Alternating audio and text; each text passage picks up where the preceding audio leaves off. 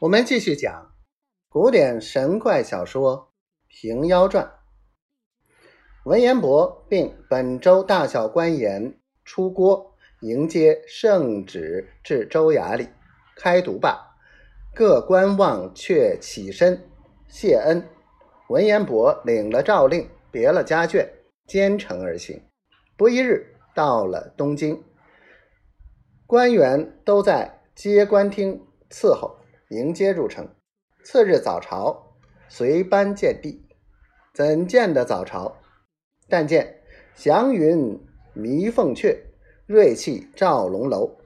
寒烟玉柳抚旌旗，带露宫花迎见己。天香迎礼，玉簪珠履俱丹碧。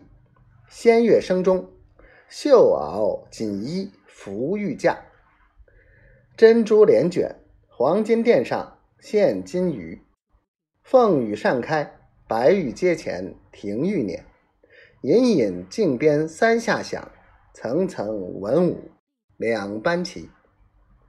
当日，仁宗天子宣文彦博至面前，圣旨道：河北贝州王泽造反，今命卿为元帅，收服妖僧，当用人马几何，副将几人。任卿便宜着处。文彦博奏道：“臣闻王泽一党尽是妖人，若人人马少，恐不能取胜。臣愿保举一人为副将，得十万人马，方可以克敌。”仁宗道：“军马依卿所奏，但不知保举何人为副将？”文彦博奏道：“臣起曹伟为副将。”仁宗道：“这曹伟。”莫不是下江南第一有功封王的曹彬的子孙吗？文彦博奏道：“正是曹彬嫡孙。”仁宗闻奏，龙颜大喜，命宣曹伟见驾。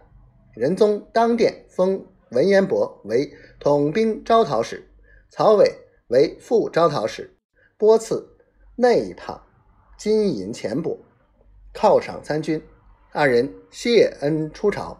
便去各营点发兵马，枢密使包拯拒酒送行，私对文昭讨说道：“老相公此行必定大功，但贼人中有一妖僧，叫做担子和尚。此僧变化多端，相国可以预备。”文昭讨道：“多承指教。”三杯酒罢，包拯别去。文昭讨即日离京上路。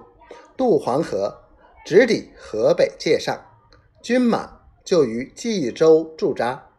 真个是人人欲见封侯记，个个思成荡寇功。毕竟文昭讨征讨贝州，胜负如何？